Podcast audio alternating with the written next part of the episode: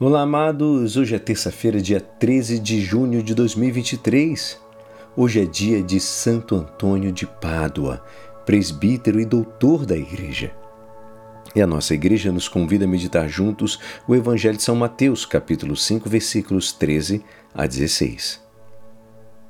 Naquele tempo disse Jesus aos seus discípulos: Vós sois o sal da terra. Ora, se o sal se tornar insosso, com que salgaremos?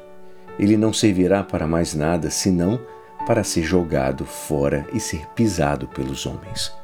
Vós sois a luz do mundo.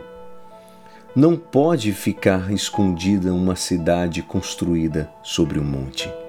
Ninguém acende uma lâmpada e a coloca debaixo de uma vasilha, mas sim no candeeiro, onde ela brilha para todos os que estão em casa. Assim também brilha a vossa luz diante dos homens para que vejam as vossas obras, boas obras, e louvem o vosso Pai que está nos céus. Esta é a palavra da salvação. Amados, hoje São Mateus nos lembra aquelas palavras que Jesus nos fala sobre a missão dos cristãos: ser sal e luz do mundo. O sal, por uma parte, é este condimento necessário que dá sabor aos alimentos. Sem sal, que pouco vale os pratos. Essa é a realidade. Tudo se torna mês sem gosto. Por outra parte, ao longo dos séculos, o sal tem sido um elemento fundamental para a conservação dos alimentos, pelo seu poder de evitar a decomposição. Jesus nos diz: Deveis ser sal em vosso mundo, e como sal, dar sabor e evitar a deterioração.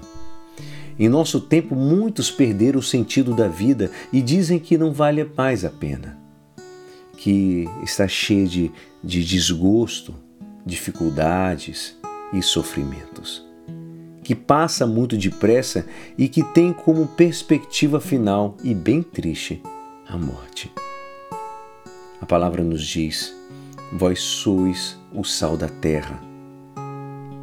Amados, o cristão deve dar sabor, mostrar com alegria e otimismo sereno de quem sabe que é filho de Deus. Que tudo nesta vida é caminho de santidade, que dificuldades, o sofrimento, as dores nos ajudam a purificar-nos e que ao final nos espera a vida de glória, a felicidade eterna, tão sonhada. E também, como sal, o, o discípulo de Cristo deve preservar-se da corrupção.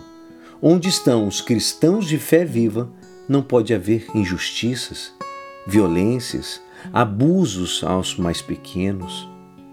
Todo o contrário, devemos deixar resplandecer a virtude da caridade com toda a força, a preocupação pelos outros, a solidariedade, a generosidade. E assim, o cristão é a luz do mundo. O cristão é essa tocha que, com o exemplo de sua vida, leva a luz da verdade a todos os cantos do mundo, mostrando o caminho da salvação. Lá onde antes só havia escuridão, incertezas e dúvidas, nasce a claridade, a certeza e a segurança. E é assim esperançoso que esta palavra poderá te ajudar no dia de hoje que me despeço. Meu nome é Alisson Castro e até amanhã. Amém.